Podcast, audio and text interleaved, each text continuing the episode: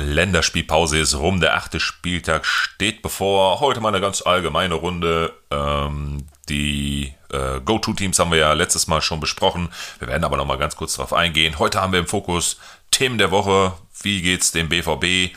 Wann platzt die Stuttgart-Blase? Wir haben eine Menge Kaufempfehlungen für euch, insbesondere jetzt zur Vorbereitung auf den achten Spieltag, aber auch nochmal darüber hinaus ein paar Hidden Champions. Also dranbleiben und zuhören, bevor es eure Mitmanager machen. Willkommen bei den Punktelieferanten, dem Fußball-Podcast für Kickbase Manager. Eure Hosts Melo und Simon liefern euch Reviews, Analysen, Statistiken, Hintergrundinformationen und mehr. Alles, was der Top-Manager von heute braucht. So, Simon, da sind wir wieder. Achter Spieltag steht vor der Tür. Und heute, wie schon angekündigt habe im Hook, mal eine ganz gediegene Runde, ja, und trotzdem immer wieder unseren Mehrwert, den wir hier reinbringen in die ja, Kickbase-Relevanz, die wir für unsere Mitmanagerinnen und Mitmanager über diesen Podcast dann immer wieder zum Besten geben. Du hast übrigens auch eine Menge zum Besten gegeben. Alter Verwalter, ey, du hast echt gut gemanagt in der Content Creator Liga über die Länderspielpause. Das heißt, nicht nur Geschwafel, was du hier in den Podcast bringst, sondern du bist ja ein richtiger Macher geworden. Was, was los? Also hast du, hast du dir, hast du dir jetzt gedacht, jetzt greife ich mal von hinten an? Also du bist, glaube ich, irgendwie, wo bist du? Letzter oder so? Jetzt machst du mich aber schlechter, als ich wirklich bin. Ja, ich bin ähm, jetzt nach sieben Spieltagen so ziemlich genau im Mittelfeld. Ich glaube irgendwie Platz fünf oder sechs, sowas um den Dreh. Ähm, aber ja, es gibt natürlich noch viele Spieler auf dem Transfermarkt. Besonders jetzt in der Länderspielpause kam der ein oder andere interessante Spieler auf dem Transfermarkt. Und ähm, ja, ich habe vorher ganz gut gewirtschaftet. Das heißt, ich hatte so ein paar Millionchen über und äh, konnte ein bisschen hin und her schieben, ein bisschen basteln, an gewissen Stellschrauben drehen. Und ja, das heißt, ich konnte mich auf jeden Fall vielversprechend und namhaft verstärken. Mit unter anderem Marcel Sabitzer. Den habe ich geschossen vom Transfermarkt für 4 Millionen Overpay. Ähm, ja, hat mich natürlich sehr gefreut, dass ich den kriegen konnte. Und ähm, ja, von dem erhoffe ich mir natürlich eine ganze Menge. Also der äh, ist jetzt wieder fit, kommt zurück, hat jetzt auch in den Länderspielen für Österreich gespielt, ein paar Minuten sammeln können, also ist jetzt auch in Rhythmus gekommen. Und ja, dann hoffe ich natürlich, dass er jetzt den Schwung mit in die Bundesliga nimmt und äh, jetzt vielleicht nicht am Freitag gegen Bremen, aber danach die Woche dann voll anfängt zu rasieren ja, ansonsten vor der Länderspielpause habe ich mir ja schon Manuel Neuer und Dani Olmo geholt. Das haben wir ja schon in der letzten Episode besprochen. Äh, von denen erhoffe ich mir natürlich auch viel. Das heißt, jetzt in letzter Zeit nochmal drei, würde ich behaupten, drei Starzugänge und die können mein Team auf jeden Fall tragen. Lecco mio. Weißt du, was ich trage? Meine Tasche Hau nach raus. Hause, weil ich, ich habe keinen Bock mehr, wenn ich dein Team lese hier. Ehrlich. Ich lese mal vor. Vorne drin Boniface, dann hast du im Mittelfeld Knauf, Sabitzer, Chaka, Kimmich und Olmo. In der Defensive Riason, Finkrefe, okay, ja, Fischer, Traoré und im Tor dann Neuer. Hast du überhaupt, also bist, bist du im Minus, bist du im Plus, verstehe ich nicht. Wie hast du Ja, das gut. denn hingekriegt? Ja, also schon auf Kante genäht, so ehrlich muss ich sein. Deswegen äh, stehen ja auch in der Defensive ein Finkgräfe und ein Fischer in der Startelf. Das sind zwei 500.000er, die ich einfach reinpacken muss, weil ähm, ich noch im Minus bin und äh, noch ähm, ja ein, zwei Spieler verkaufen muss, um wieder im Plus zu sein. Und äh, da muss ich ja irgendwie die, die Lücken auffüllen und äh, ja, da kann ich einfach keine großen Sprünge machen. Von daher sind das einfach klassische Filler. Die nehme ich jetzt nochmal in Kauf. So, ich glaube jetzt Spieltag 8 ist es noch okay, wenn man ein bis zwei oder vielleicht auch mal drei ähm, 500.000er im Team hat. Aber klar, mein, mein Ziel ist natürlich auch, die schnell abzugraden und äh, dass ich dann wirklich elf Mann aufstellen kann, die, ähm, die richtig gut sind. Ja, tipptopp.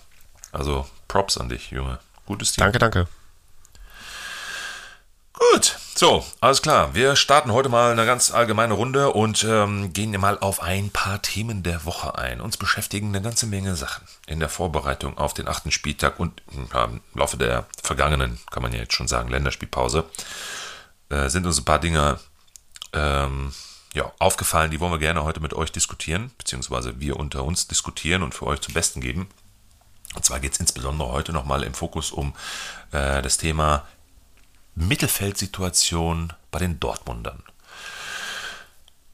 Insbesondere Chan, der uns ja so ein bisschen auf den Punkt, Punkt, Punkt geht. Ja, äh, dann das Thema, wie wird sich ein Öschern jetzt ähm, entwickeln. Kaufempfehlung von uns vor zwei Wochen oder vor drei Wochen, glaube ich, ne, haben wir ihn ja wirklich in höchsten Tönen gelobt. Zack, nächster Spieltag auf der Bank, danach wieder gespielt.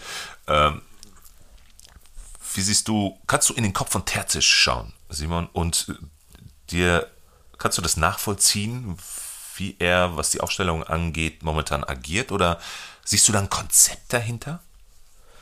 Ja, also zuerst muss ich auf jeden Fall sagen, ist Terzic, glaube ich, ganz zufrieden, äh, so eine Auswahl im Mittelfeld zu haben. Ähm, gibt ihm natürlich viele Möglichkeiten, auch mal Spieler zu schonen. Äh, die Saison wird aller Voraussicht nach sehr, sehr lang werden, äh, wenn Dortmund auch äh, im internationalen Geschäft weiterkommt. Klar, die haben da in der Champions League die Todesgruppe, also kann wirklich alles passieren. Ähm, ja, aber Stand jetzt plant Dortmund natürlich auch irgendwie mit, mit einem Überwintern in, in, in einem europäischen Wettbewerb. Und ja, er möchte halt, glaube ich, einfach jetzt gucken, dass, dass er jeden Spieler äh, aus dem Zentrum da auch irgendwie in Rhythmus bringt dass man äh, ja ohne Kopfschmerzen jeden auch reinwerfen kann, wenn es halt an der Zeit ist. Für uns Kickbase-Manager ist das natürlich eine sehr, sehr unglückliche und un ungünstige Situation, denn äh, wir wollen uns ja am liebsten auf unsere Spieler verlassen können äh, und einfach uns sicher sein, dass die auch wirklich spielen, besonders bei Dortmund-Spielern, die ja erfahrungsgemäß immer ganz gut punkten. Ja, ist auf jeden Fall eine komplizierte Situation. Ich glaube, so viel kann man sagen. Ähm, es gibt halt vier Spieler für zwei Positionen. Ähm, Özcan und Jan sind so ein bisschen die Zerstörer und Fighter im Mittelfeld, die vor der Abwehr aufräumen. Das machen beide überragend gut, aber sie passen meiner Meinung nach jetzt auch nicht so perfekt unbedingt in den meisten Matchups nebeneinander. Das heißt, die Wahrscheinlichkeit, dass nur einer von den beiden spielt, ist sehr, sehr hoch. Ja, und einmal, daneben. ich, haben die das gemacht, ne? Mit, äh, und das, aber nicht in der Bundesliga. Ich glaube, europäisch, ne? Haben die einmal miteinander gespielt. Genau, ich meine, das war jetzt in der, in der Champions League. Ja. In der Champions League haben äh, gegen AC Mailand ja. äh, haben, haben Özcan und Jan zusammengespielt. Klar, das hat, hat gut ausgesehen, hat auch gut funktioniert. Ähm, die Absprache da hat mir auf jeden Fall ganz gut gefallen. Ähm, aber so defensiv brauchst du es wahrscheinlich in den meisten Fällen der Bundesliga nicht. So, da kannst du auf jeden Fall äh, einen offensiveren Part neben einen der beiden stellen, ähm, damit du einfach mehr Akzente noch nach vorne setzt. Ähm, gegen AC Mailand war es schon okay. Die haben ja auch ein spielstarkes Mittelfeld, gerade auch eine sehr, sehr starke Offensive. Da ähm, ja, war es taktisch wahrscheinlich sinnvoll, mit zwei so äh, defensiv starken Sechsern zu spielen. Ja, aber wie gesagt, daneben streiten sich ein Matcher und ähm, Sabitzer um so die offensivere Achterposition. Sabitzer ja jetzt auch wieder fit geworden, äh, bei der österreichischen Nationalmannschaft erste Minuten jetzt sammeln können in der EM-Qualifikation. Ähm, ja, es wird auf jeden Fall sehr, sehr spannend zu beobachten sein. Glück an der Sache vorerst ist natürlich, dass ähm, Dortmund jetzt das Freitagabendspiel hat, wir die Aufstellung ab 19.30 Uhr einsehen können. Das heißt, für diese Woche gilt auf jeden Fall, haltet euch alle Optionen offen. Ähm, behaltet eure Spieler auch wirklich bis 19.30 Uhr und guckt dann, ob sie in der Startelf stehen oder nicht. Und dann könnt ihr immer noch überlegen, verkaufen, ausstellen oder wie ihr es macht.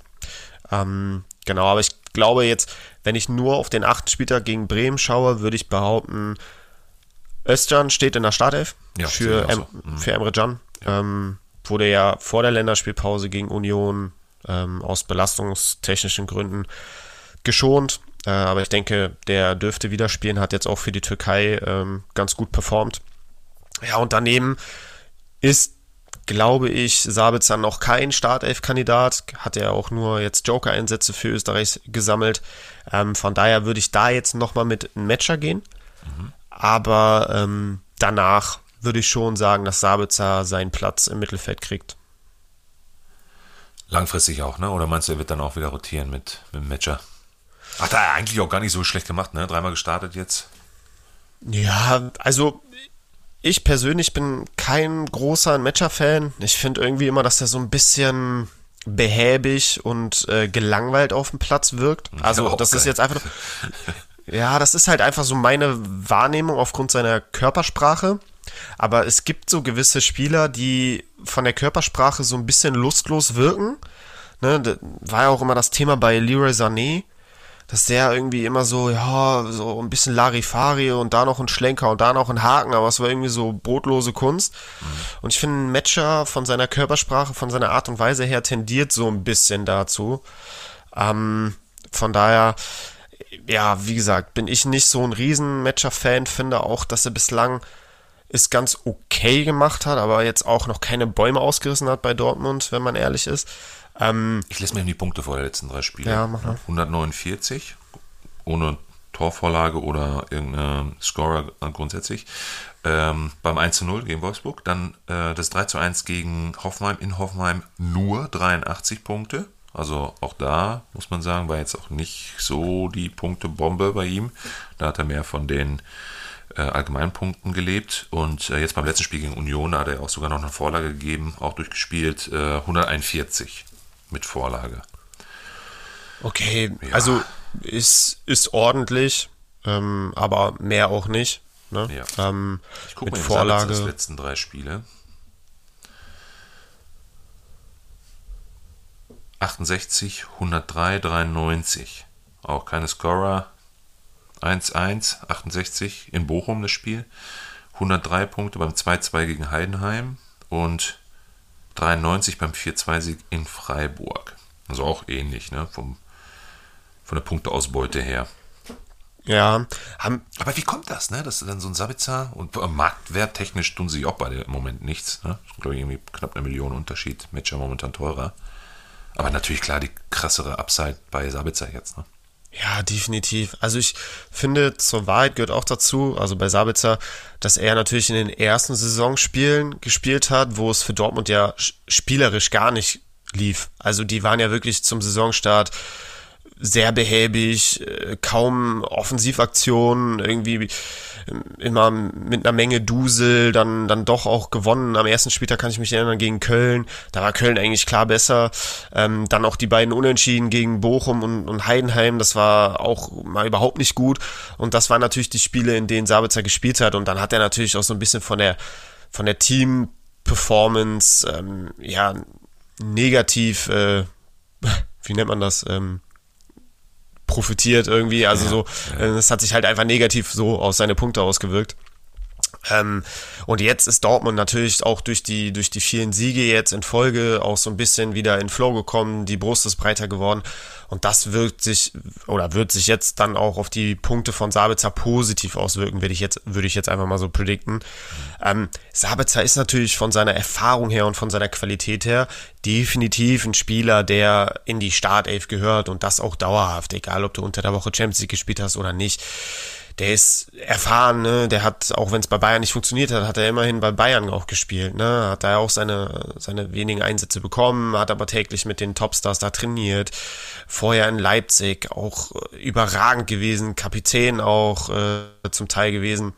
Ähm, also, ich glaube, dass Terzic ihn auch im Sommer unbedingt haben wollte. Und äh, ich glaube, er wird ihm dann schon auch vertrauen, wenn er merkt, okay, Sabitzer ist bei 100 Prozent. Also ich glaube, wenn ich mich nur vereinen der beiden entscheiden müsste, würde ich ganz klar mit Sabitzer gehen und nicht mit einem Matcher. Mhm, okay. Dann haben wir noch im zentralen Mittelfeld meinen MVP des Spieltages. Ich schwöre es dir, der wird. Naja, lehne ich mich jetzt aus dem Fenster? Weiß ich noch nicht. Ich kann noch keine Punkte-Prediction abgeben, vielleicht im Laufe der Episode jetzt. Aber Reus wird rasieren. Ja, Melo, ich glaube, ich musste da. Hören. Ja, ich will es nicht hören, aber ich glaube, ich musste da zustimmen. Also Reus habe ich auch wirklich ganz oben auf dem Zettel, was ähm, das MVP-Rennen angeht. Ähm, der ist einfach überragend in Form. Passt auch so ein bisschen zu einigen Kickbase-Erfahrungen, die ich in den letzten Jahren gesammelt habe. Leider Negativerfahrungen. Denn ähm, ich glaube, Reus hat jetzt ähm, drei oder vier Spiele in Folge gescored. Ja ähm, und ich, ich stand vor einer schweren Entscheidung vor dem Wolfsburg-Spiel am fünften Spieltag. Und zwar hatte ich damals äh, mir Reus für knapp über Marktwert geholt und Scheschko. Mhm.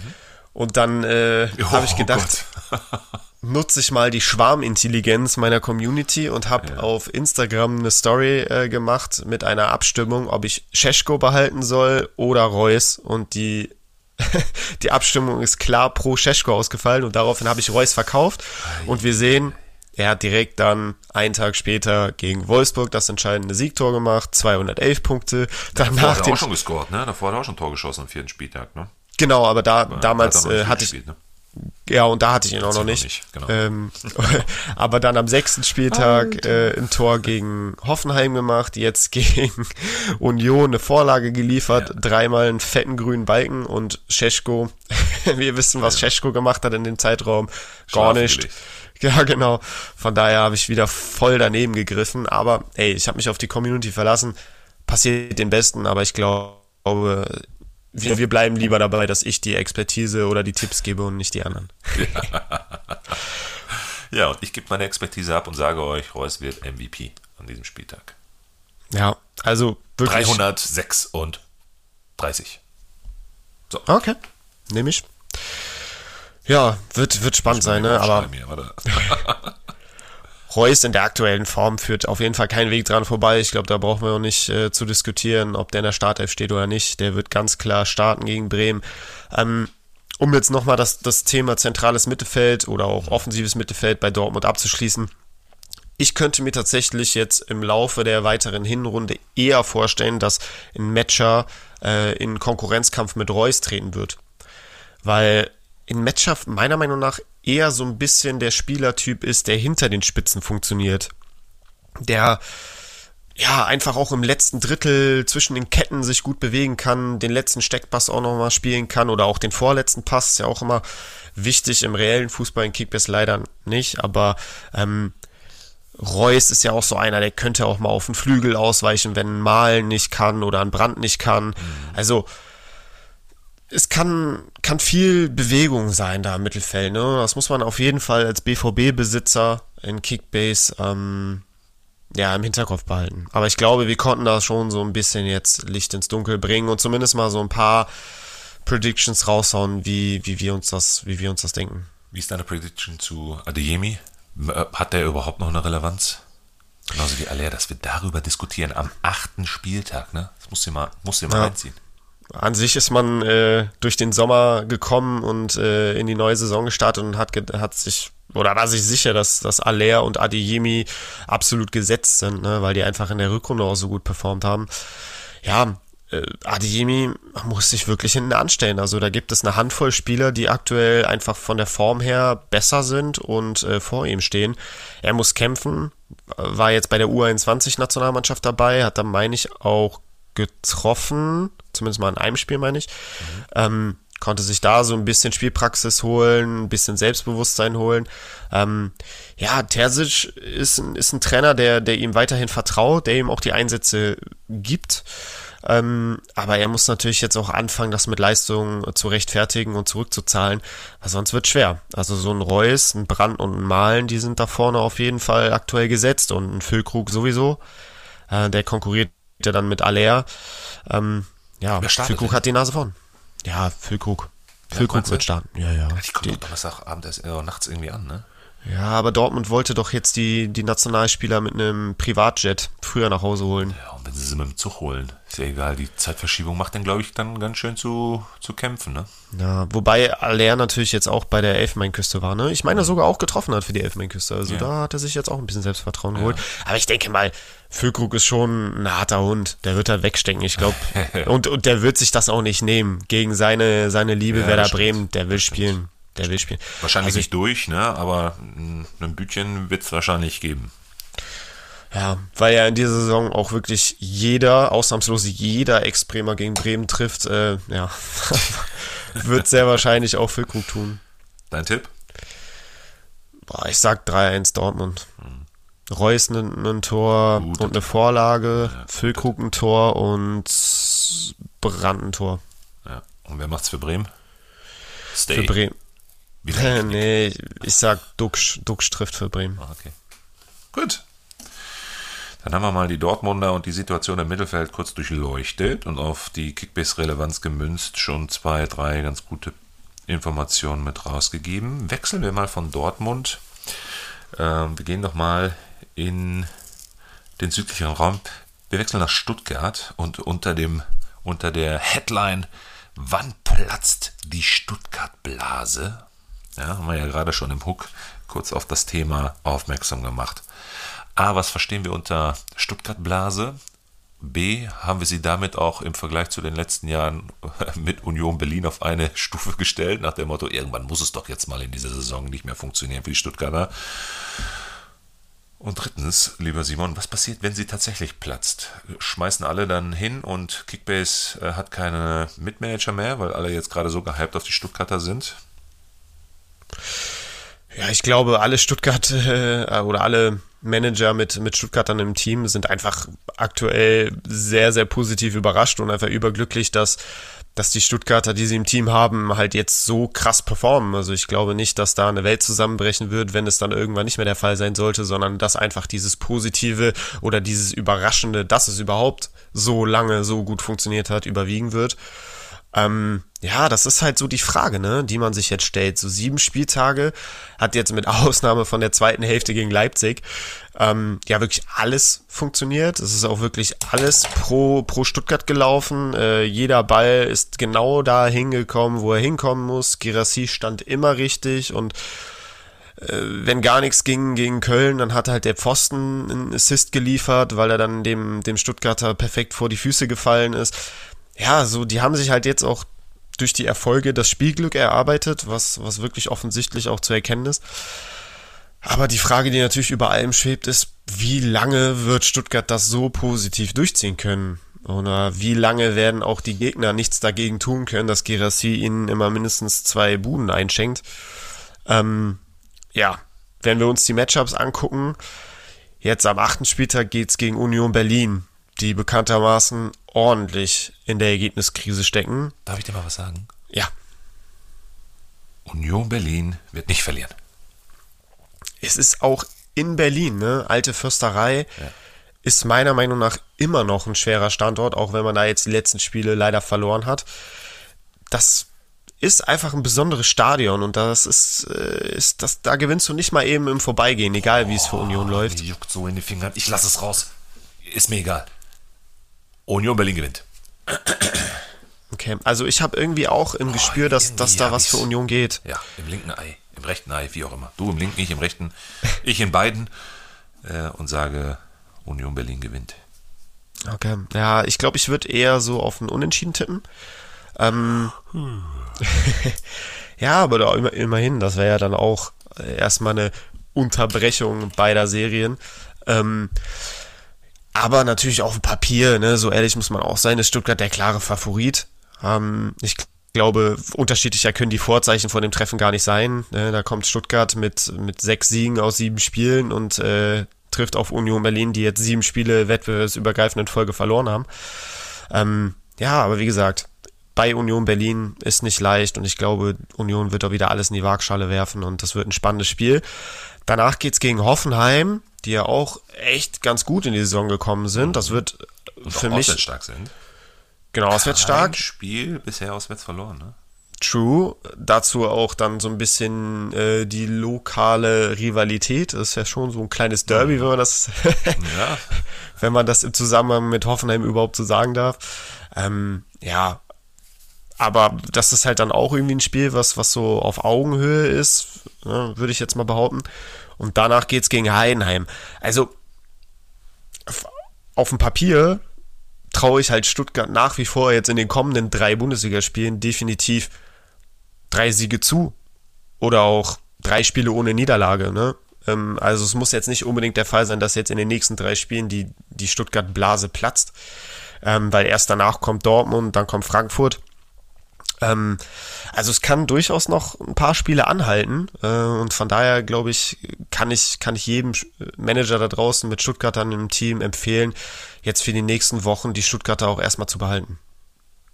Okay, ja, sehe ich auch so, keine Diskussion, aber irgendwie habe ich es, ich habe immer so ein Gefühl.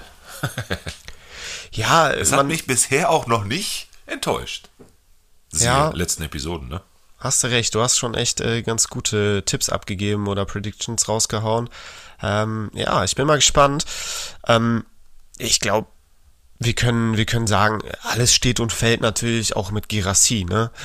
ähm, wenn, wenn der auch nur mal irgendwie einen Zwicken in der Wade hat und früher vom Platz muss oder, oder wirklich dann auch mal ein Spiel ausfällt oder sich, Gott bewahre, äh, länger verletzen sollte, dann ist das natürlich ein, ein krasser Verlust und, und, und, kann auch einen Bruch dann auslösen beim VfB Stuttgart. Äh, brauchen wir nicht drüber reden.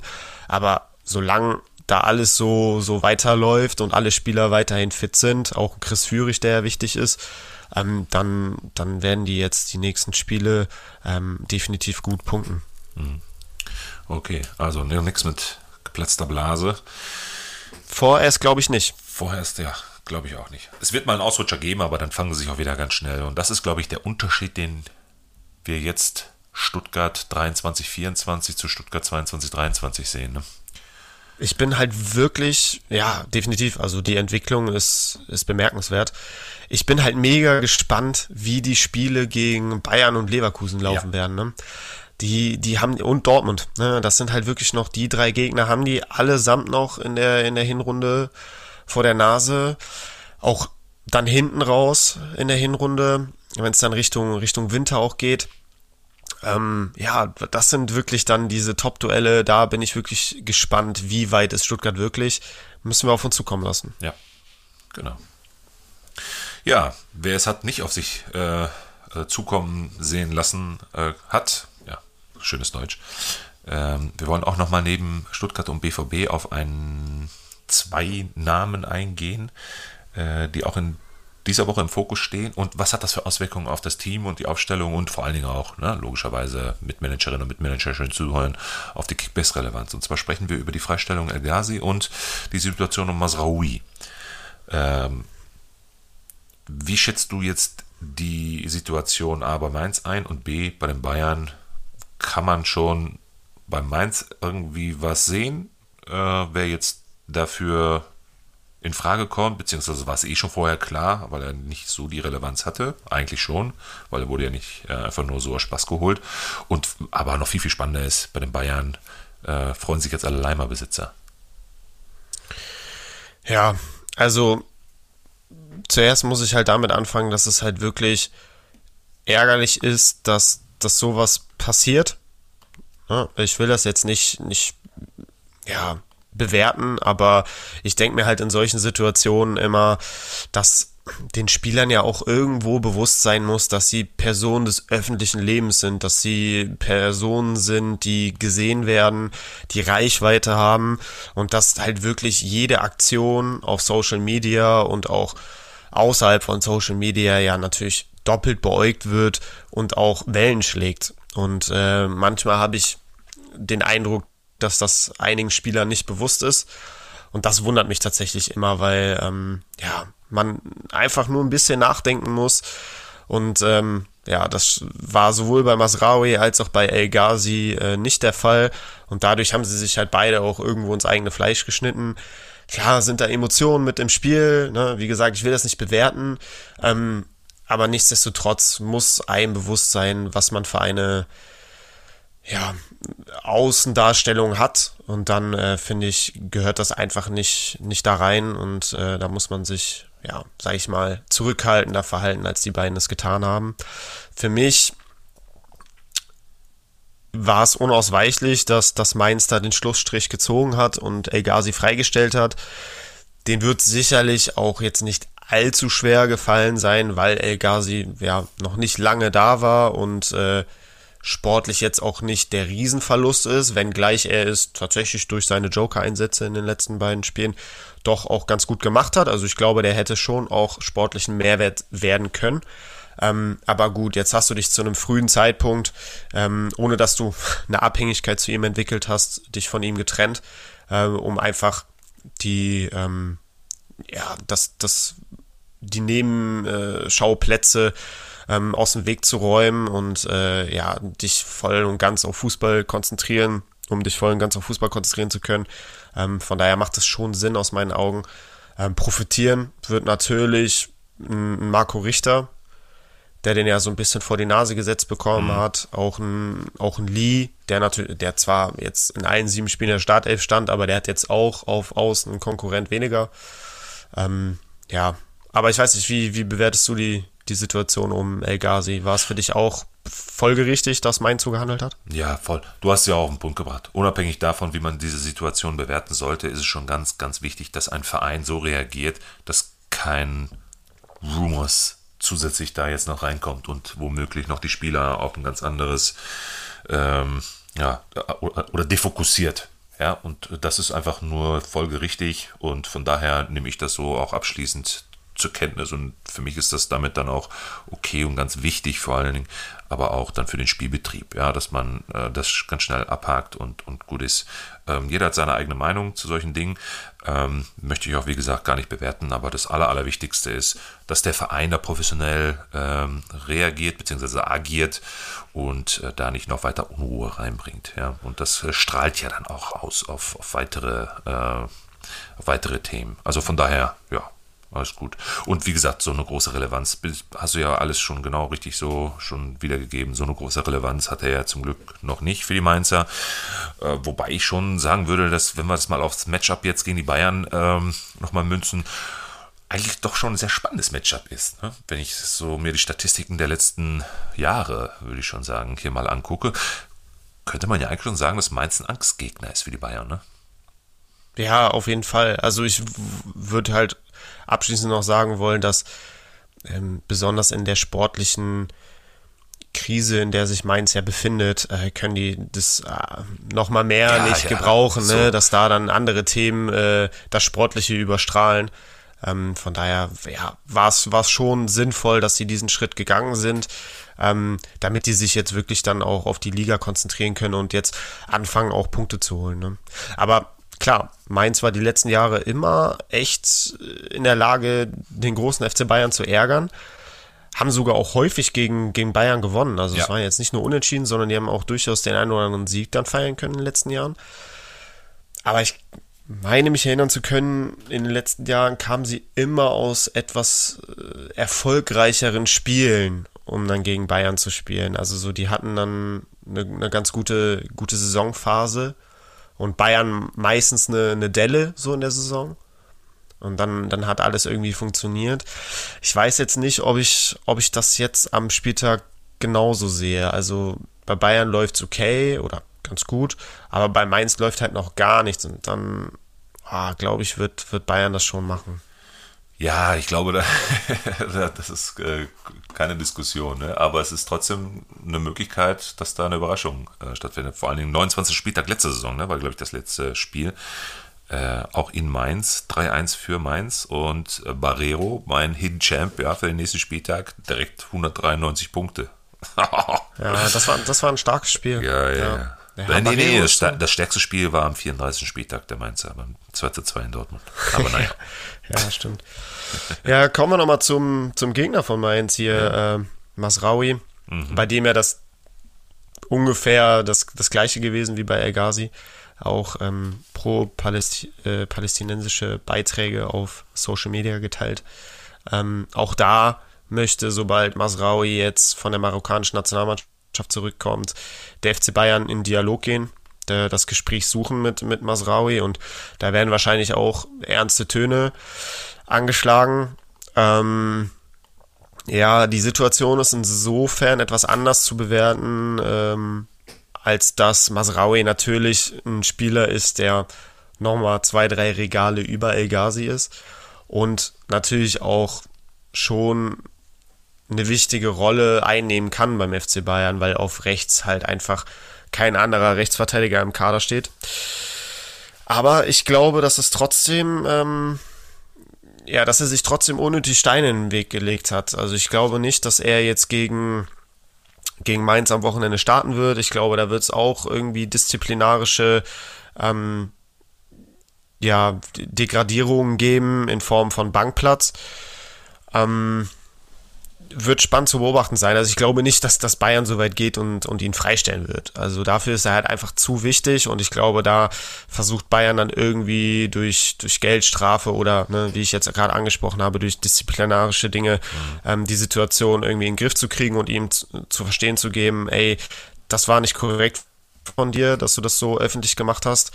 Ähm, aber ich glaube, die werden nicht so weit gehen und, und ihn äh, ja irgendwie freistellen oder in die zweite Mannschaft verbannen oder so.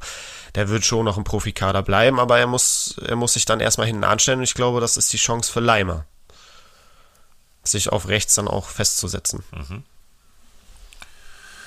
Ich bin gespannt. Würdest du denn sagen, aufgrund dieser Geschichte jetzt von Masraui trennen? Als Kickbase-Besitzer oder noch halten, abwarten? Das wäre das wär spekulativ, politisch und was auch immer. Also, ich warte erstmal ab, was jetzt die Bayern machen. Also so lange, bis da was wirklich offiziell ja, ja, bekannt genau. wird, erstmal noch abwarten. Genau. Ich bin auch bei dir. Das wird so nicht passieren, wie es die Mainzer machen. Alles andere würde mich jetzt erstmal wundern.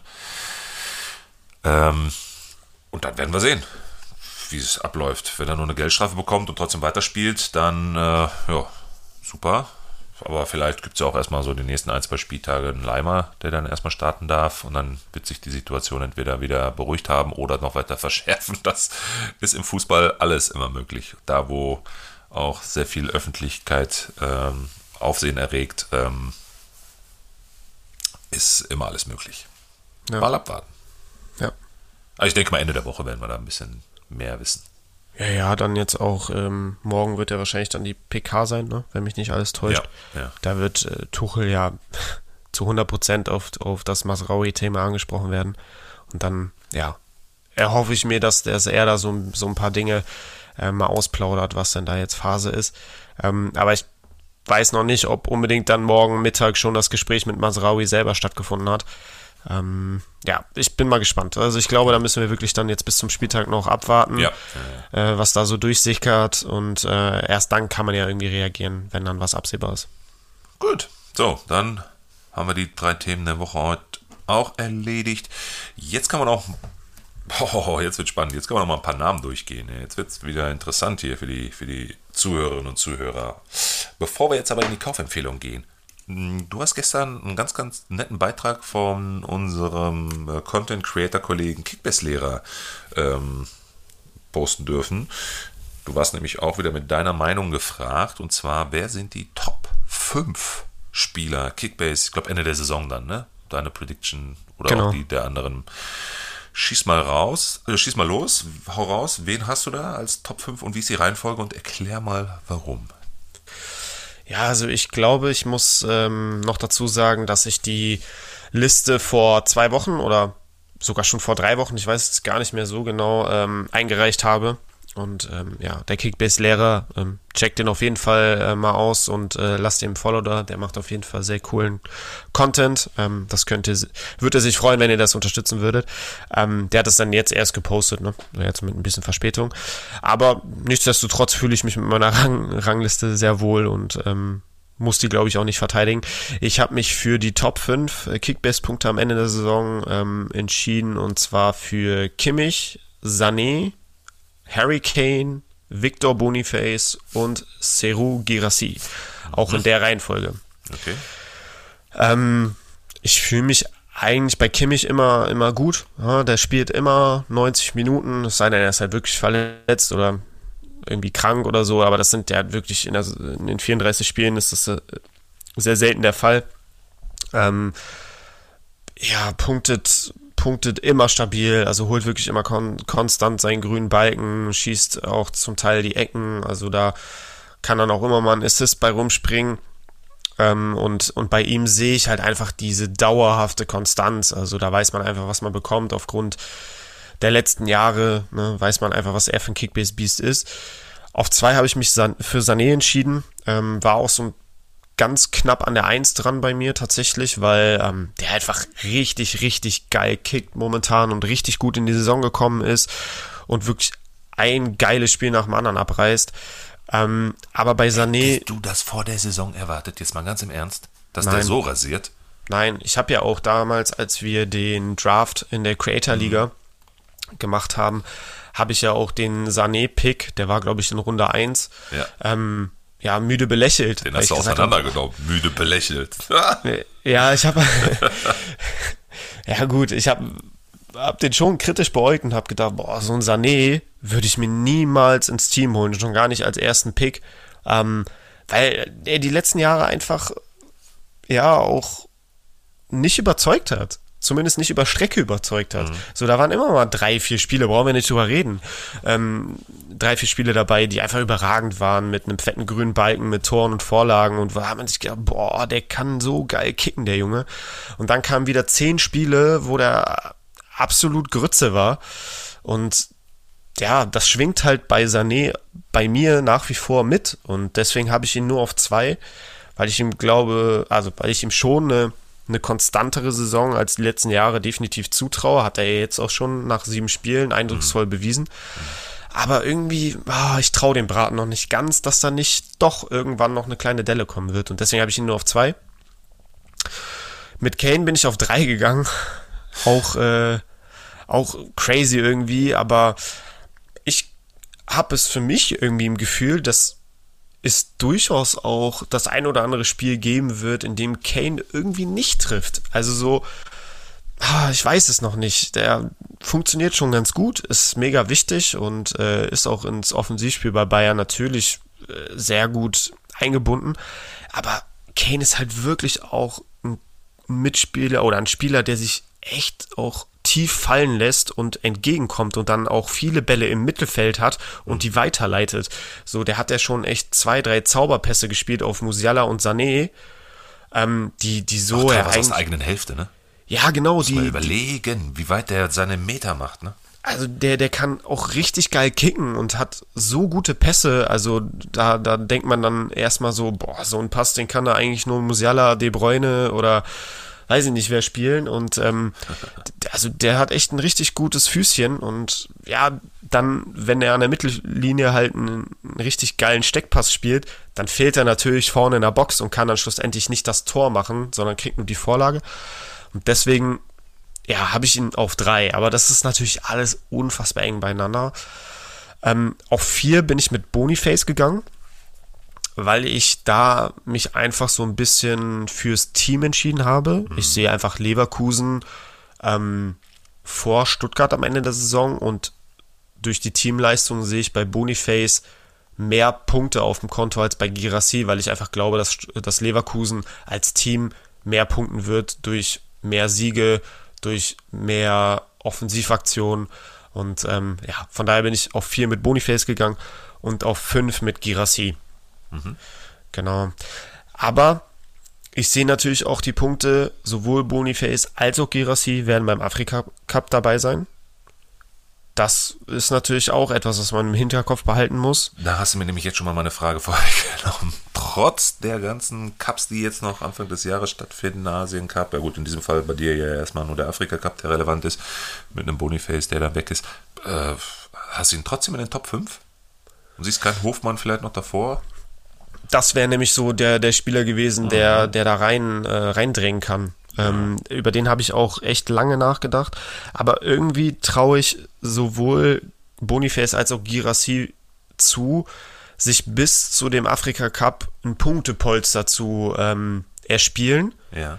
Was dann Hofmann in der Phase, wo die beiden fehlen, nicht aufholen kann. Also verstehst du, was ich meine? Ja, ja, ja, ja. Und ich, ich glaube, beide spielen jetzt auch nicht unbedingt für Nationen beim Afrika Cup, die sehr, sehr große Ambitionen haben und äh, auf den Titel schielen, wenn mich nicht alles täuscht. Ähm, von daher sehe ich da jetzt auch nicht, dass, dass beide sechs, sieben Spielehalter machen, ne, bis zum Ende, sondern wahrscheinlich dann äh, die, die Gruppenspiele und dann vielleicht ein, ein K.O.-Spiel und dann sind die auch schon ausgeschieden. Das ist jetzt alles wilde Spekulation, ne? Ja, aber ähm, ja, es ist auf jeden Fall sehr, sehr hart, das Stand jetzt zu predikten. Aber ich noch fühle ich mich gut und ja. ich hoffe natürlich, dass es auch so kommen wird, damit ich mich gegen die anderen durchsetzen kann. Okay. Gut. Aber ich glaube, keine großen Überraschungen in den Top 5, würdest du sagen, ne? Nee. Weil die, die, anderen Creator, die haben ja auch alle ähnlich getippt. Ne? Da gab es jetzt aber auch keinen, der jetzt einen Ausreißer da drin hatte. Kein Dortmunder, ne? Stimmt.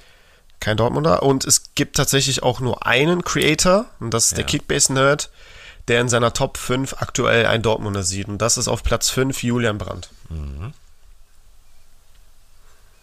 Ja. Wir werden sehen am Ende der Saison. Wir werden sehen. Gut, so, dann gehen wir mal von dem Thema weg. Wir haben ein paar Kaufempfehlungen für euch, Leute. Wir haben drei Namen im Fokus. Ja, das sind die, wo wir jetzt der Meinung sind, unabhängig davon, nur die Reihenfolge hatte sich etwas, äh, äh, ne, war etwas unterschiedlich. Wir haben drei gleiche Namen, ähm, wo wir jetzt sagen, absolute Must-Haves, ja, die sind jetzt aus Verletzungen wieder zurückgekommen, haben das absolute Upside-Potenzial, teilweise jetzt schon 600k pro Tag, äh, die sie da steigen. Äh, die drei haben wir jetzt im Fokus und dann nochmal jetzt für den Spieltag an sich, ne, für den bevorstehenden Spieltag nochmal so 2, 3, 4, 5, 1, 2, 3, 4, 5 äh, Namen, die ihr euch im Laufe dieser Woche nochmal zulegen könnt, um am achten Spieltag entweder ein paar Lückenfüller drin zu haben oder wirklich nochmal gute Punkte bomben dann äh, im äh, Team zu haben. So, womit fangen wir an? Simon, sollen wir die drei im Fokus stehenden, sollen wir die mal eben durchgehen? Sehr gerne, ja. Gut, alles klar. Reihenfolge ist erstmal wurscht. Ähm, doch, wir gehen, wir fangen mit Platz 3 an. Fangen wir mal so an. Mark Uth. den habe ich mir in der Content Creator Liga gezockt, ey, alter Verwalter.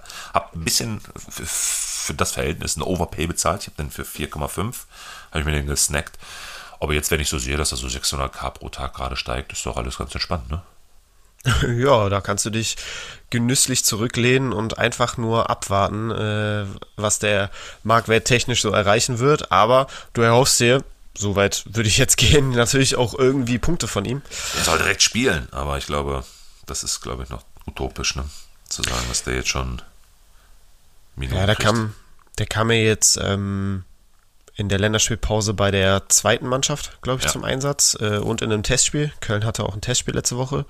Ähm, haben da gegen, gegen irgendeine Amateurauswahl, glaube ich, 15-0 gewonnen und da hat Uth zwei Tore gemacht und gut, ich glaube gut, 60, 60, Minuten gespielt. Ja. Ähm, davor das Wochenende in der zweiten gespielt, äh, ja, Minuten sammeln können und er hat die, die Belastung wohl ganz gut vertragen und weggesteckt. Auch jetzt äh, die Belastung im, im Teamtraining der ersten Mannschaft äh, ganz gut verkraftet. Ähm, und er ist eine Option definitiv für den Kader. Ähm, aber Startelf kommt noch zu früh. Also ich glaube, dieses Risiko wird Steffen Baumgart auch nicht eingehen. Ähm, die haben ja noch den, ähm, einige andere Rückkehrer und ich glaube, da wird Baumgart erstmal mit anderen in der Startelf planen und äh, Uth über Joker-Einsätze heranführen. Mhm. Ähm, natürlich sind mit Marc Uth sehr, sehr viele Hoffnungen verbunden. Und äh, wir wissen alle, was, was Marc Uth kann mit seinem linken Fuß. Er ist halt wirklich ein, ein exzellenter Offensivspieler, der äh, sowohl als Vorlagengeber ähm, fungieren kann, als auch als Torschütze. Aber wir wissen natürlich auch um seine verletzten Historie. Und du als Schalker umso besser, mhm. Melo. Ne? Auch bei Schalke hatte der viele Phasen, wo er einfach häufig verletzt war und auch länger verletzt war. Und auch das hat er jetzt wieder beim FC. Also der hat jetzt letzte Saison, glaube ich, zwei Spiele gemacht oder so und war sonst die ganze Saison raus. Äh, das heißt, ihm fehlt halt komplett die Matchpraxis, ihm fehlt komplett der Rhythmus über einen längeren Zeitraum. Und das birgt natürlich auch Gefahren. Ne? Und ich habe halt irgendwo ein Stück weit die Angst, dass speziell bei den FC-Fans jetzt wirklich alle Hoffnungen auf Mark, Mark Uth ähm, liegen und dass man am Ende tatsächlich äh, wieder enttäuscht wird, weil, weil Mark Uth einfach diesen, dieser Aufgabe nicht gewachsen ist und einfach von seinem Fitnesslevel her auch nicht, nicht stemmen kann. Ist mir egal. Der steigt 600k am Tag. Als Trading-Objekt brauchen wir nicht drüber diskutieren, ist er absolut interessant und natürlich, solange er nicht wieder verletzt ist, so klar, mitnehmen, auf jeden Fall, auch aufstellen und die Hoffnungen sind ja auch nicht ganz unbegründet, weil wir ja einfach wissen auch, was er kann. Also, ähm, ja, ich, ich würde es mir wünschen, dass, dass, er, dass er stark zurückkommt und auch so zurückkommt, wie wir, wie wir ihn zu seinen besten Zeiten äh, kannten. Ähm, ich, ich hoffe es, aber es ist natürlich auch ein Risiko. Das wollte ich damit sagen. Hm, alles klar. Auf Platz 2 ähnliche Historie, aber eine deutlich, deutlich deutlich besseren Background, nenne ich es mal so, in der Nachbarschaft. Wir gehen nach Leverkusen. Patrick Schick. Ja, geil. Geil, ne? Ja, Schön, Patrick dass der wieder Schick da ist, ey. Ist wieder da. er hat äh, jetzt unter der Woche bekannt gegeben, oder sein Verein hat auch vermeldet, Patrick Schick ist wieder fit, schmerzfrei, verletzungsfrei, hat wieder Bock zu zocken, hat die ersten Trainingseinheiten hinter sich, sehr gut verkraftet und äh, ja, man, man konnte nur die Überschrift lesen, äh, die Saison von Patrick Schick beginnt jetzt. Und das ist natürlich Musik in, in meinen Ohren und auch in den Ohren vieler anderer Manager. Ähm, ja, wir wissen alle, dass Patrick Schick vor zwei Saisons einer der heißesten und torgefährlichsten Mittelstürmer Europas war und wirklich auf dem Zettel sehr, sehr namhafter Clubs stand. Ja, und dann kam halt wirklich die Phase über viele, viele Monate mit, mit Verletzungen. Dann war es auch zum Teil so undurchsichtig, dass man gar nicht mehr genau wusste, was hat er denn jetzt? Und dann kam er doch wieder zurück für ein, zwei Trainingseinheiten und dann gab es doch wieder einen Rückschlag. Und ähm, ja, wir hoffen einfach, dass diese Zeit jetzt vorbei ist und er jetzt äh, wieder auf dem Fußballplatz stehen kann, regelmäßig, er dieser starken Mannschaft von Bayer Leverkusen helfen kann. Ähm, auch da müssen wir wahrscheinlich erstmal damit rechnen, dass Xabi Alonso ihn behutsam aufbauen wird, ihn über Joker-Einsätze heranführen wird. Aber man will ihn natürlich auch so fit kriegen und so aufbauen, dass er dann, ne, wir haben es eben angesprochen, wenn Boniface beim Afrika Cup ist, dass dann ein Patrick Schick bei 1000 Prozent ist. Ich habe ihn auf meiner Liste. Ich kann auch sagen, bei uns in der Creator Liga, äh, nicht in der Creator Liga, in meiner Main Liga ist er auf dem Transfermarkt, läuft heute noch ab, heute ja. Nachmittag in drei, vier Stunden. Ich werde draufgehen, ich habe Bock auf den, ich will gambeln und ähm, ein Patrick Schick für unter 10 Millionen, ich glaube, darüber braucht man nicht reden, dass, dass das ein sehr leckerer Preis ist. Ja. Naja, ich frage mich dann immer nur, wie oft hat er denn gesagt, meine Saison beginnt jetzt? und wie oft sind die Mitmanagerinnen und Mitmanager auf die Schnauze gefallen, als sie ihn dann gesnackt haben für wirklich teilweise recht gute Preise. Und dann immer wieder Rückfälle, immer wieder Enttäuschung. Ich traue dem Braten noch nicht. Ich kann mir das auch nicht vorstellen, dass er mittelfristig da relevante Einsatzzeiten bekommt. Aber du hast es schon genau richtig gesagt. Es ist halt ein absolutes Gamble. Äh, Spekulationsobjekt. Ja, und speziell für Manager, die jetzt in einer Lage sind, wo vielleicht schon angefangen werden muss, ein gewisses Risiko einzugehen, ähm, dann, dann kann man das machen, weil ich finde, das finanzielle Risiko ist überschaubar, weil wir halt darüber reden, dass ein Patrick Schick unter 10 Millionen kostet.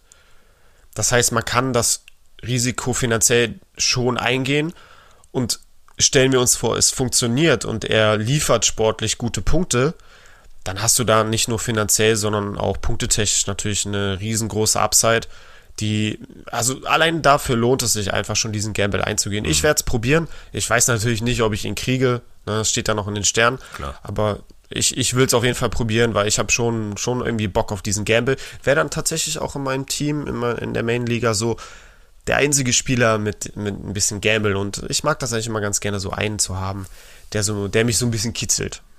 Sehr gut wen wir immer haben in unserer Punktelieferanten Matchday Challenge. Wir machen übrigens gleich auch nochmal unsere Aufstellung klar. Und äh, Leute, in diesem äh, Kontext gerne rein für den achten Spieltag. Ihr könnt äh, wie immer die Informationen, ihr könnt wirklich sehr, sehr geile Sachen gewinnen. Einmal das 3-Monats-Member-Abo und pro Spieltag dann nochmal ein Podcast-Outro hier bei uns. Und der beste Punktesieger aller Gewinner der 34 Matchday Challenges gewinnt nochmal ein Lieblings-Bundesliga-Trikot seiner Wahl. Das mal äh, zu dem Thema. Und äh, um jetzt nochmal die Brücke zu schlagen, wen wir immer äh, auch im Team haben, ist äh, unsere Top 1 Kaufempfehlung Marcel Sabitzer. Schön, dass er wieder da ist in unserer Matchday Challenge Ausstellung ja. und spielt. Genau, haben wir ja schon eingangs, als wir über das Mittelfeld von Borussia Dortmund geredet genau. haben, auch schon thematisiert. Sabitzer ist jetzt wieder fit, hat erste Minuten bei der Nationalmannschaft gesammelt, hat auch im ersten EM-Quali-Spiel ähm, nach Einwechslung getroffen. Das gibt ihm natürlich auch nochmal einen Push. Ähm, ja, ich glaube, wir können, wir können die nächsten Wochen auf uns zukommen lassen. Jetzt am Freitag sehen wir die Aufstellung gegen Bremen. Vielleicht überrascht Terzic uns ja und Sabitzer startet direkt. Glaube ich jetzt erstmal nicht, aber ne, wissen tun wir es nicht. Ähm, kostet, glaube ich, 17,2 Millionen oder so. Mhm. Ist ein fairer Preis für einen, für einen BVB-Stammspieler und ich glaube, da sind wir uns einig, das wird er auf, auf Sicht definitiv sein. Hm, ja, muss man, glaube ich, mitnehmen. Also ich habe ihn jetzt in meiner Main-Liga heute Morgen ist er ausgelaufen gekauft und in der Creator-Liga haben wir eben auch schon angesprochen, habe ich ihn auch. Also ich bin jetzt glücklicher Sabitzer-Besitzer in meinen beiden Ligen und ich habe Bock auf die kommenden Wochen. Ich nicht, wenn ich dein Team sehe. Aber gut. haben wir ja gerade schon zu Beginn einmal durchgesprochen. Du brauchst okay. dich nicht verstecken, Melo. Dein Team ist auch stark und du stehst in der Tabelle vor mir. Also du ja. musst dich nicht kleiner machen, als du bist. Ja, noch, ne? Abwarten. Ja, aber du, du hast ja auch noch ein bisschen Geld. Hast du ja auch, äh, bevor wir die Aufnahme gestartet haben, hast du mir gesagt, was du noch bezahlen kannst und was du auf der hohen Kante liegen hast. Und das ja. hört sich auf jeden Fall ganz gut an. So einen kleinen Kracher, den kann ich mir sicherlich noch ins Team holen. Mal ja, sehen. Brauche ich aber auch, ne? Mit Wirtz, Grimaldo, das sind meine beiden einzigen, ich sag mal, namhaften. Ähm, dann Ito Anton hinten drin in der Innenverteidigung, äh, Honorar noch im Mittelfeld und vorne Dingshi und Wind. Übrigens Dingshi auch eine Kaufempfehlung, ne? Gehen wir jetzt eben nochmal im Schnelldurchlauf nochmal durch für den achten Spieltag. Wen haben wir da? Akpoguma, ne, ist klar. Durch die Kabak-Verletzung, durch den Ausfall, glaube ich, ganz klar gesetzt. Hinten drin. Dann, wen haben wir noch? Höfler ist jetzt auch wieder da. Dingshi haben wir gerade gesagt, könnte immer ein ganz interessantes äh, könnte immer ein ganz interessantes heißes Eisen sein. Gerade zu Hause dann gegen Augsburg. Bei den Augsburgern weiß man ja auch noch nicht so richtig, wie werden sie da jetzt in den, in den Spieltag kommen, ne? mit dem neuen Trainer. Vielleicht noch ein bisschen Unsicherheit oder, oder, oder. Ähm, äh, Riason, den hast du auch nochmal benannt. Kannst du vielleicht nochmal eben zwei, drei Worte zu Riason sagen. Und dann gehen wir nochmal ganz speziell eben auf zwei, drei Torleute ein. Da kannst du auch nochmal äh, deine Expertise zum Besten geben. Ja, du hast schon echt interessante Spieler genannt. Ähm, speziell zu Riason. Äh, besonders jetzt in den, in den letzten, also besonders ist er jetzt in der Offensive ja auch in Erscheinung getreten. In den letzten beiden Spielen jeweils einmal getroffen, sowohl gegen Hoffenheim als auch gegen Union Berlin. Ähm, ist ja auch von seiner Flexibilität her einer, der eigentlich immer startet, egal ob links oder rechts. Ähm, und von daher finde ich ihn sehr interessant. Auch den habe ich tatsächlich in meinen beiden Ligen. Ähm, und ja, hoffe natürlich, dass er jetzt einen ruhigen Abend hat gegen Bremen am Freitag. Ähm, dass er starten wird, steht, glaube ich, außer Frage. Ähm, aber ja, er ist auf jeden Fall einer, der, der aktuell gut drauf ist und ich glaube, diese, auf dieser Welle kann man einfach mitschwimmen. Ja. So, wir noch eine äh, ganz interessante Torwart-Situation. Ne? Durch gegebene Fallsausfälle. Steht da schon irgendwas genaueres fest? Wolfsburg, Mainz, haben wir da irgendwelche Namen, die wir schon nennen können? Ja, also äh, es gibt zwei 500.000er Torhüter, die jetzt wirklich sehr, sehr interessant werden könnten. Zum einen Zetterer von Werder Bremen und zum anderen Perwan von ja, Wolfsburg. Ich habe gerade gesagt, bin ich behindert. Entschuldigung, natürlich. Sorry. Ja, habe ich mir schon gedacht, aber habe ich, hab ich umkurvt. Genau, sehr gut. Genau. Ja, ich glaube, bei Stand jetzt sieht es bei Perwan ein bisschen konkreter aus. Also das, was ich jetzt so gelesen habe, ist, dass ein Ausfall von Castells wohl sehr wahrscheinlich ist. Mhm.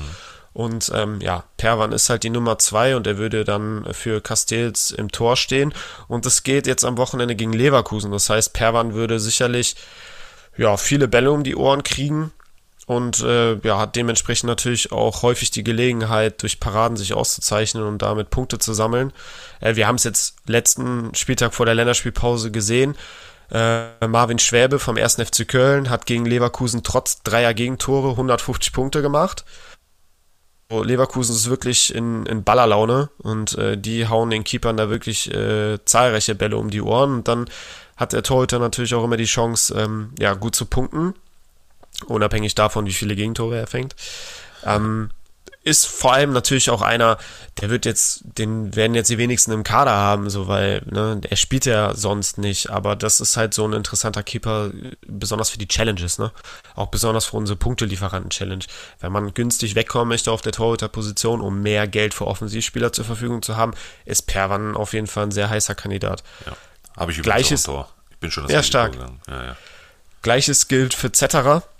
Ähm, Pavlenka ist jetzt von der tschechischen Nationalmannschaft vorzeitig zurückgekehrt mit Problemen. Ähm, was genau das für Probleme sind, kann ich aktuell leider gar nicht sagen, aber er wird jetzt äh, nochmal in Bremen untersucht, um zu gucken, wie es äh, mit seiner Einsatzfähigkeit aussieht jetzt gegen Dortmund.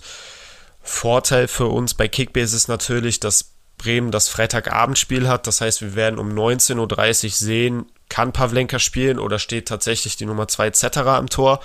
Und auch dann kann man ja auch nochmal in den Challenges reagieren und sagen, okay, ich traue Zetterer gute Punkte gegen Dortmund zu, ich stelle ihnen eine Challenge auf und äh, kann dann vielleicht vorne nochmal einen Füllkrug, einen Harry Kane oder einen Openda aufstellen. Ähm, genau, also Zetterer auch ein Kandidat, der starten könnte. Ja. Und genauso gehe ich auch vor. Ich schaue mir das am Freitag nochmal an, entweder oder Pervan, weil er schon sehr konkret äh, als, als ähm, Alternative äh, steht oder etc., wenn er wirklich dann äh, Freitagabend schon sichtbar ist. Ne? Weil ich gehe sowieso jetzt in den Matchday-Challenges immer ohne Torwart ins Rennen. Das mache ich ja schon seit zwei Spieltagen so, hatten wir ja in den letzten Episoden schon in unseren Vorstellungen der Teams ja einmal durch. Also von daher passt doch perfekt, ne? wenn jetzt die Situation es hergibt, dass so ein 500k-Torwart auch noch äh, Punkte macht. Ja, geil. Spart euch äh, so ein 18 Millionen Torwart oder was weiß ich, 12 Millionen Torwart und äh, knallt mal volles Risiko. Anders wirst du eh nicht nach vorne kommen in solchen Challenges. Ne? Ja, dann äh, mach mal weiter. So, was, was, was hast du dir bei deiner Ausstellung gedacht bis jetzt? Ja, steht deine denn? Äh, ja, ich habe zwei Positionen offen, der Rest steht. Ja, ich habe auch noch eine Position offen. Ähm, ich spiele in einem 3-5-2. Also erstmal Perwan im Tor, einer von den beiden wird es dann als 500k äh. Dann habe ich in der Verteidigung äh, meinen Grimaldo, der kommt immer zum, zum äh, Tragen. Also eigentlich könnten wir den schon default neben Sabitzer und Selk eigentlich auch schon für mich immer reinstellen. Aber der wird auf jeden Fall spielen. Äh, Wöber habe ich, ja, gegen Köln sicherlich äh, auch wieder gute Punkte, Bomben möglich wenn ich mir mal angucke, so die letzten zwei, drei, vier Spieltage, 137 bei einer Vorlage gegen die Bayern, trotz Niederlage, 113 beim Unentschieden gegen Darmstadt, 63 beim 1 zu 0 gegen Leipzig, dann 216 mit einer Vorlage gegen Bochum und auf dem Niveau sehe ich jetzt quasi auch eine, das Kölner Spiel. Da haben sie auch auswärts gespielt, die Gladbacher, und gewonnen in Bochum. Und das musst du auch erstmal in Bochum, ja. Äh, und dann beim 2-2 gegen Mainz äh, 141. Wöber gar keine Diskussion. Der wird spielen. Im Mittelfeld Fünferreihe Sané, Reus, Sabitzer sowieso gesetzt. Ich habe da noch Stiller mit drin. Und Jan Niklas Beste. Der wird nochmal eine schöne, schöne, schöne, schöne, schöne äh, Punkteabsatz mitbringen gegen Augsburg. Wahrscheinlich ein schönes Freistoßtörchen oder eine tolle Vorlage. Oder, oder, oder. Auf jeden Fall beste, ganz heißes Eisen für das Spiel gegen Augsburg. Äh, und vorne drin Selke sowieso immer gesetzt und Risiko, ich gehe mal mit äh, Player. Mhm. Interessant. Ja. und eine Position ist noch offen, ne? Ich habe hinten drin dann noch, ich habe jetzt noch 10 Millionen und muss mal gucken, was ich da mache. Aber ich merke schon, du, du gehst schon so auf die Gladbacher in Köln, ne? Ja, ja, ja. Ja, nicht schlecht. Also bei mir, ich spiele ein 3-4-3 mhm. und ähm, habe mich wirklich äh, darauf konzentriert, in der Defensive absolut günstig aufzustellen. Ja. Also mega günstig, dass ich wirklich dann im Mittelfeld und im Angriff mit, mit den ganzen dicken Fischen äh, gehen kann. Im Tor, genau wie du, halt auch Zetterer oder Perwan. Ähm, wird sich dann kurz vor vorm Spieltag entscheiden, für wen ich mich, äh, ja, oder mit wem ich gehe. Stand jetzt habe ich Zetterer drin, aufgrund von Bremen. Ähm, dann in der Dreierkette hinten spiele ich mit äh, Kevin Schlotterbeck von Bochum. Der wird starten. Ja kostet ja nur 1,7 Millionen. Ja. Dann in der Mitte gehe ich mit Zimmermann für 800.000 von Darmstadt. Ja. Der ist jetzt auch wieder fit. Denke ich auch, dass er starten wird. Klar, der spielt gegen ähm, Leipzig. Ähm, aber ja, wenn er da ein paar Kopfballduelle gewinnt oder so, ja. dann macht er da vielleicht auch noch ein paar Punkte. Und ähm, auf äh, der dritte Verteidiger ist Robert Gumni, laut Gumni, weil äh, gegen Heidenheim, weil ähm, im Babu wahrscheinlich auf rechts ja. ausfallen würde. Deswegen gehe ich mit Gummi. Also wirklich, meine Verteidigung kostet 2,5, 4,5, 5,2 Millionen. Also okay. wirklich unfassbar. Ja, jetzt musst du aber bringen hier im Mittelfeld. Genau. Vorne drin. Im Vierer Mittelfeld, äh, Sabitzer ist ja sowieso gesetzt. Dann äh, gehe ich noch mit Leroy Sané mhm. und mit äh, Xavi äh, Simons. Mhm. Und eine Position ist noch offen im Mittelfeld, da muss ich noch gucken, wen ich, wen ich da aufstelle. Und vorne im Angriff, Selke ja sowieso gesetzt und daneben gehe ich mit Füllkrug und Harry Kane. Uh. und jetzt habe ich noch 3,2 Millionen für eine Mittelfeldposition oder ja. für einen Verteidiger, muss, ja. muss ich dann gucken, was sich da okay. am besten ergibt. Aber ja, ich will wirklich Sehr viele fokussiert. dicke Fische. Ja. Ich drücke dir die Daumen, dass du wieder hinter mich äh, dich äh, einreißt. ja, wenn es so läuft wie am letzten Spiel. das zweite Mal in Folge, ne? Ja. Ja, mal sehen. Gut, ich muss noch mal gucken, wenn ich jetzt hier eine Verteidigung für 10 Millionen oder vielleicht ein bisschen günstiger und dann vorne nochmal upgrade. Player ist noch eine Risikogeschichte. Mal sehen. Hm. Vielleicht, naja, guck ich mal, was wir da noch machen können. Aber wir haben noch ein paar Tage. Wer weiß, was bis dahin passiert. Ich warte bis Freitag, 19.30 Uhr. Alles klar. Melo war, war sehr cool. Ähm, noch ein paar allgemeine Dinge. Du hast eben schon The Challenge angesprochen. Kommt in die Challenge rein. Ich glaube, es gibt keine coolere Challenge als unsere. Ihr könnt auch am Ende der Saison, wenn ihr der punktebeste Manager der gesamten Saison gewesen seid, äh, ein Trikot eurer Wahl gewinnen. Das ist auf jeden Fall sehr schmackhaft. Allein dafür lohnt es sich daran teilzunehmen. Den Beitrittslink findet ihr in der Bio oder auch auf Instagram, kickbase-fanpage, könnt ihr auch der Challenge immer beitreten. Äh, lasst uns eine Bewertung da, gerne bei Spotify. Es gibt so viele Hörer, die, ähm, die hier wirklich Episode für Episode reinhören und da würde uns das einfach riesig freuen, wenn ihr uns eine Bewertung da lasst. Danke auch an alle, die das schon getan haben. Ja, unglaublich, wirklich. Das ehrt uns sehr. Und wir haben ja auch echt viele Bewertungen schon bekommen ne? und auch wirklich sehr gute Ratings aktuell. Ne? Also, oh, ehrlich, hey, danke. Ja, das ist wirklich. Äh, so diese, diese Motivation, ähm, die, die, die das Ganze hier auch am Laufen hält. Ähm, das freut uns einfach un, unheimlich und so haben wir wirklich großen Spaß weiterzumachen, weitere Ideen auch entwickeln zu lassen. Ähm, von daher, ja, wie gesagt, danke an alle, die uns eine Bewertung dalassen. Ähm, ja, ansonsten kann ich, glaube ich, einfach nur jedem einen guten Spieltag wünschen. Ähm, kommt gut aus der Länderspielpause raus, nutzt jetzt noch die, die Zeit bis zum Spieltag und ähm, ja, ich hoffe, ihr werdet alle eure Liga oder der werdet alle eure Liga gewinnen und den Spieltagssieg holen, äh, außer Milo.